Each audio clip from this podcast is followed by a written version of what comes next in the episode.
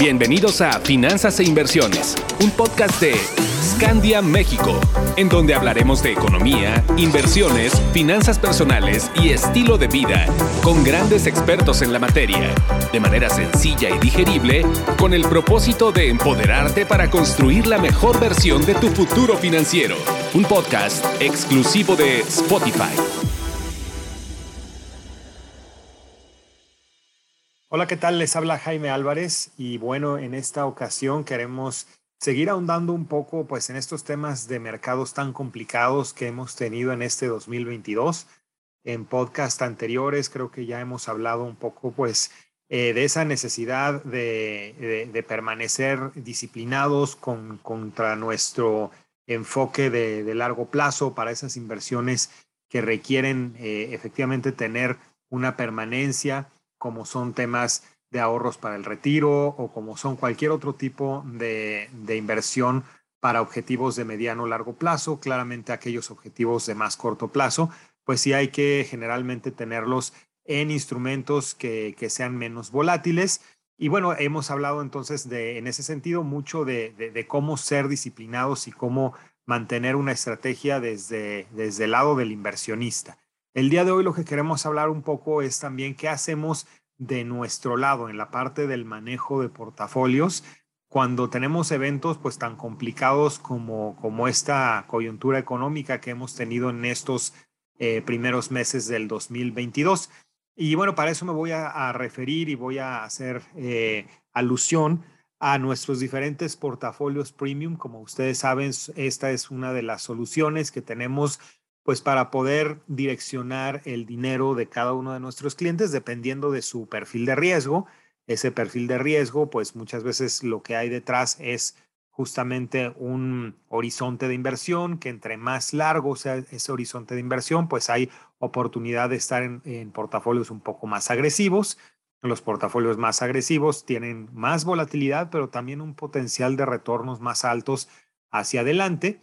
Y, en ese sentido, también lo que nosotros tratamos de hacer desde el manejo del portafolio es tratar de irlo modificando em, de acuerdo a las condiciones eh, de mercado, ¿no? De tal forma que, por ejemplo, un portafolio, eh, digamos, de horizonte largo, como lo es nuestro portafolio dinámico, nuestro eh, portafolio especulativo, pues nunca van a perder, digamos, ese, esa perspectiva de inversión de largo plazo, pero sí vamos a estar haciendo ajustes, modificaciones al interior del portafolio para tratar de aprovechar eh, las oportunidades que claramente cada ciclo económico nos, nos ofrece oportunidades diferentes, ¿no? Entonces, voy a empezar a hablar un poco eh, de lo que es nuestros portafolios, a lo mejor los más conservadores, nuestro portafolio conservador, el estabilidad, eh, inclusive del moderado, donde son portafolios que tienen una preponderancia en instrumentos de deuda. Los instrumentos de deuda típicamente son menos volátiles, tienen una, una tasa de interés, que esa tasa de interés también se va moviendo con, con el mercado, con lo que va pasando con las tasas de interés que los bancos centrales van modificando. En ese sentido, cuando un banco central empieza a subir tasas, pues ¿qué pasa? Que todos los instrumentos de inversión que a lo mejor salieron a tasas de, interés un poco más bajo, eh, al tener una realidad de unas nuevas tasas más altas, pues generalmente pierden algo de valor, entonces es cuando empieza a verse que empiezan a tener algo de minusvalía. Y por el contrario, cuando los bancos centrales empiezan a bajar tasas, esos eh, instrumentos que, traen tasas de interés más altas, eh, contratadas, digámoslo así, en meses anteriores, pues empiezan a tomar más valor, pues porque traen unas tasas de interés que ya eh, no se están viendo en la economía, los bancos centrales empiezan a bajar y eso crea plusvalías eh, en esas inversiones de, deuda, ¿no? Eh, lo que está pasando en este momento, pues es claramente un banco central, tanto en México como en el extranjero, que están subiendo tasas para tratar de contener la inflación que prácticamente en, en todo el hemisferio occidental está en, unos niveles que no se veía hace muchas décadas y eso hace que pues muchos de los instrumentos eh, de deuda, sobre todo los que son más de mediano, de largo plazo, que traen unas tasas de interés, como comenté hace rato, contratadas, pues hace algunos meses atrás, donde las tasas eran más bajitas, pues empiezan a presentar minusvalías. Entonces, lo que, lo que hacemos, lo que tratamos de hacer en portafolios como el conservador, el estabilidad, eh, es tratar de reducir, digamos, el plazo de las inversiones eh, de tal forma que eh, se venzan, digamos, más rápido con las tasas de interés bajitas en las que estaban, en las que salieron hace algunos meses y la renovación de, esa, de esos instrumentos, pues ya se hace ahora sí a las tasas más altas que el Banco Central está, está indicando, ¿no? Entonces ahí el tema del plazo es importante. Entre más cortito sea el plazo, vamos a ver unos plazos de renovación más rápidos y más rápidos vamos a poder empezar a capturar las nuevas tasas que el Banco Central está llevando arriba. Recordar que pues aquí la, la, expectativa es que el Banco Central específicamente en México, eh, siga subiendo tasas pues, en los siguientes meses. Eh, hoy la tasa de referencia está al 7%. Venimos de una tasa de referencia que llegó a estar eh, prácticamente al 3,5% en, en el 2020, cuando estábamos en, en, plena pandemia. Pero pues claramente el tema de inflación ha hecho que el Banco Central continuamente, en cada reunión mensual que, que, que tiene, pues haga aumentos, ¿no? De tal forma que hoy estamos al 7% y eh, hay muchos analistas que ven que para fin de año la tasa podría llegar al 8%, los que están, digamos, más, más positivos con el tema de que el Banco Central va a ir lentamente subiendo tasas, los que están más, eh, más agresivos en que el Banco Central no va a estar cómodo con la inflación actual y va a subir más rápido, pues están hablando de que probablemente el año lo cerremos en 8,75, ¿no? Prácticamente casi 9%. Entonces, las tasas que hoy tenemos, pues que están más, eh, eh, digamos, a niveles de lo que el Banco Central había puesto hace unos meses, 6, seis y medio, pues conforme se vayan venciendo, las vamos a ir renovando a estas tasas más altas. Por eso es importante en estos momentos de coyuntura de alza de tasas tan rápida, mantener plazos relativamente más cortos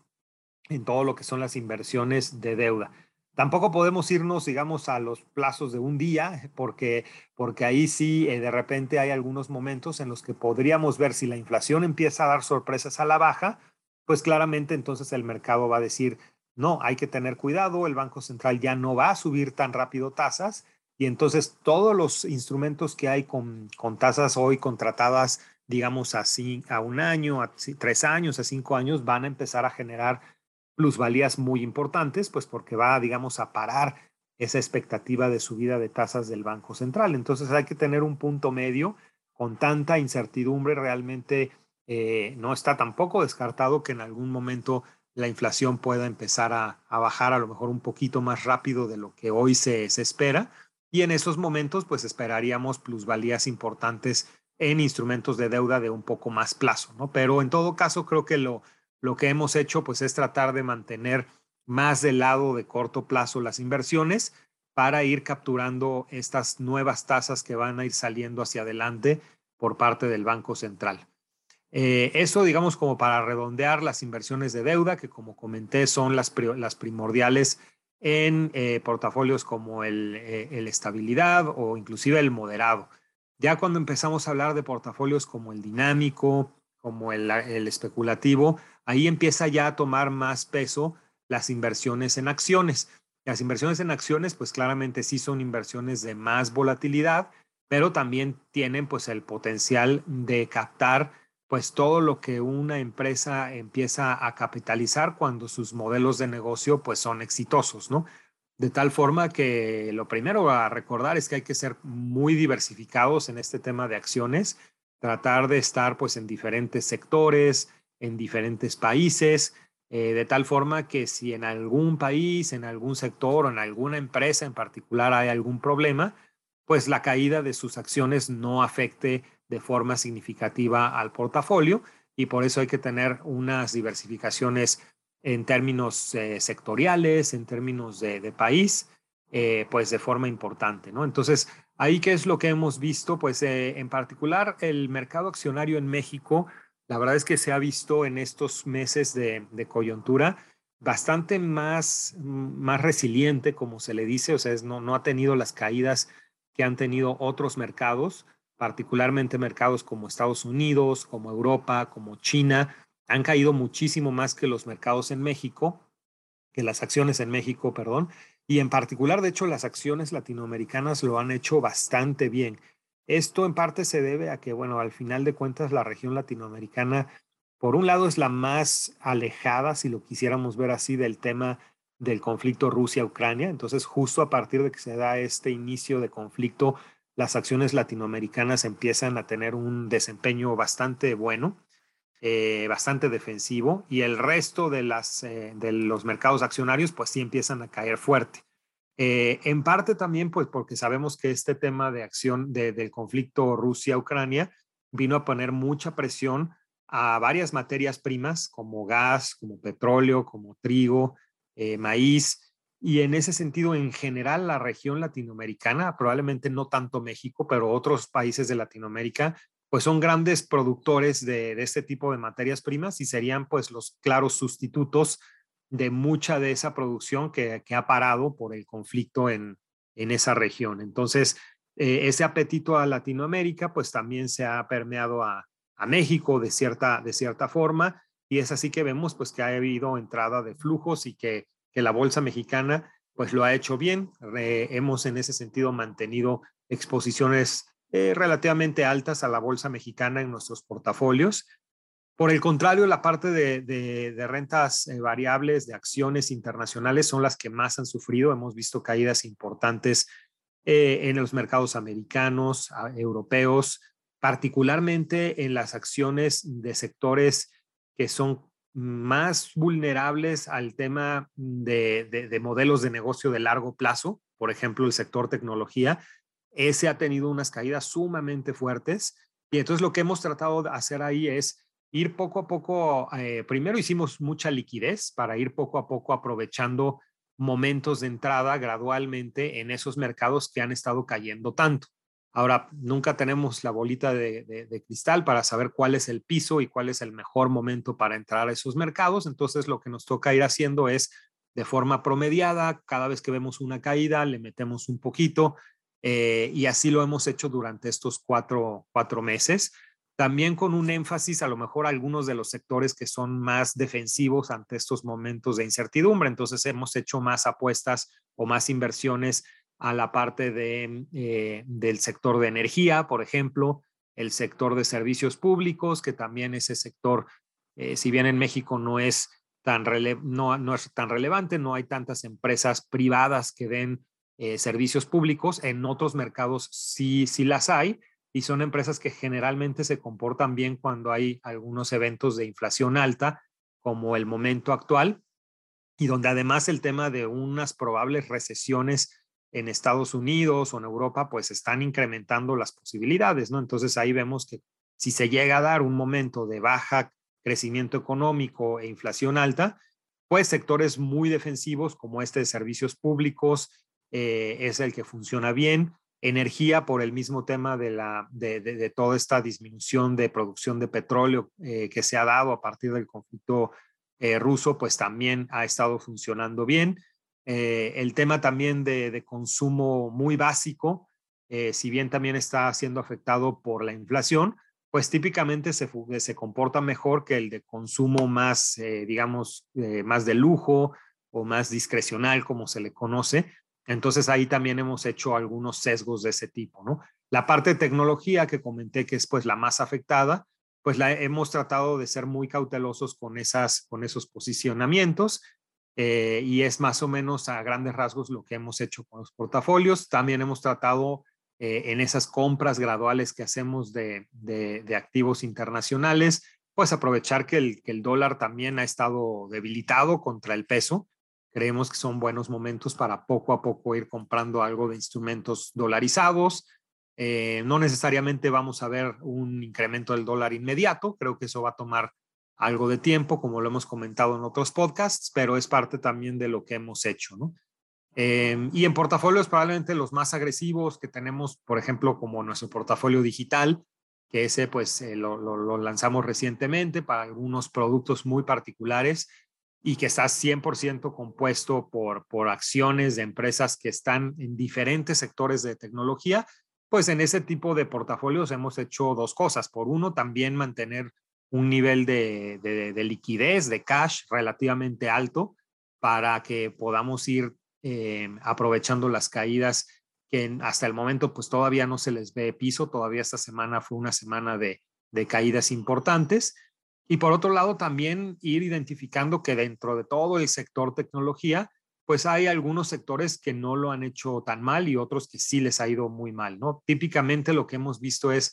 eh, algún sector, por ejemplo, como, como ciberseguridad, ese lo ha hecho mucho mejor, pues porque obviamente también hay algunos temas em, con toda la parte de delincuencia cibernética que han estado muy fuertes eh, en todo este contexto global que estamos viviendo y, dentro de todo, si bien son empresas tecnológicas que se afectan eh, pues al igual que el resto de, sus pares, por los temas de tener unos planes de negocio de más largo plazo y eso crea más incertidumbre, pues ciberseguridad como subsector, pues no lo, no lo ha hecho tan mal porque ahí estamos viendo mucho interés, ¿no? Probablemente hay otros sectores eh, más, más complicados, particularmente hemos visto algunos temas eh, de computación en la nube, de economía digital, qué tanto van a poderse superar los niveles de, compra a través de plataformas digitales hacia futuro, pues eso sí empieza a ser un, cuestionamiento grande, pues porque la gente está primero más cautelosa por una inflación alta y también más cautelosa, pues porque sus diferentes economías pueden empezar a perder, a perder eh, eh, vapor, a perder momentum y, podrían empezar a, disminuir o, o, inclusive a caer en recesión. Entonces, ese tipo de, de subsectores de tecnología, como comento, eh, economía digital, eh, compras digitales, pues sí ha tenido unos, unas caídas más fuertes. Entonces hemos tratado de refugiarnos en esos subsectores más defensivos como ciberseguridad, inclusive por ahí como 5G, eh, la telefonía 5G, que eso, bueno, si bien también son modelos de negocio de muy largo plazo, pues ya estamos empezando a ver poco a poco en, algunos, en algunas regiones pues que está empezando a, dar frutos esa tecnología y, poco a poco empieza a ser más, más incorporada dentro de la vida de las personas. Em, y, bueno, pues a grandes rasgos eso, eso es lo que de nuestro lado hacemos. Entonces, el mensaje es no solamente en este tema de, de, coyuntura, es un tema de disciplina del inversionista. Esa claramente hay que tenerla y la hemos comentado ya varias veces en podcasts pero también que sepan que del lado de nosotros, del lado del manejo de portafolios, también tratamos de hacer movimientos eh, que puedan, eh, por un lado, mitigar algo del riesgo en el que estamos viviendo el día de hoy, pero también estar preparados para oportunidades que, están llegando y que seguramente van a venir en los siguientes meses y pues hay que estar con portafolios preparados para que las puedan aprovechar, cada uno dentro de su diferente perfil de riesgo, sin, sin salirse del mismo, eh, pues porque obviamente también hay, hay, temas complicados cuando, por ejemplo, un portafolio que tiene un objetivo de, riesgo alto, eh, se decide pasarlo a, a un posicionamiento muy, muy conservador. Como les comento, si de repente hay alguna información o algún cambio en las perspectivas, lo más seguro es que el brinco eh, de los activos de riesgo sea muy rápido y si en los portafolios de, riesgo alto no están posicionados en un porcentaje importante en esos activos, pues se pierden todo ese brinco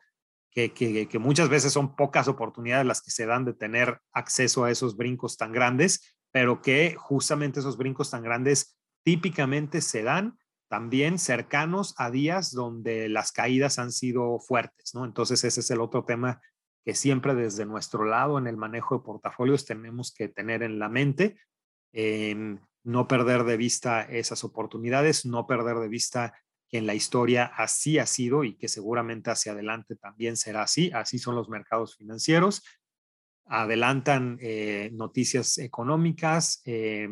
muchas veces sobreestiman eh, temas de riesgo y en el momento en que se, se empieza a aclarar que no había tanto riesgo de una u otra forma, también los repuntes suelen ser muy rápidos y esos no hay que perderlos, ¿no? Por el momento es lo que quería comentarles. Eh, seguramente vamos a estar muy cerca de ustedes viendo cómo continúa esta coyuntura tan compleja de inflación y de posibilidades de, recesión en algunas partes del mundo ante toda esta complejidad eh, pues de, conflictos geopolíticos, de temas de, COVID que siguen sin ser completamente solucionados y particularmente en Asia siguen haciendo eh, daño a temas, a temas económicos y, bueno, pues con unos, unas volatilidades de mercado que definitivamente no habíamos visto en muchísimos años, pero que por lo mismo nos abren oportunidades muy interesantes. Que estén muy bien, nos escuchamos por acá la próxima vez. Hasta pronto. Encuentra más información sobre finanzas e inversiones en nuestras redes sociales, arroba Scandia México y en nuestra página web www.scandia.com.mx. Hasta la próxima.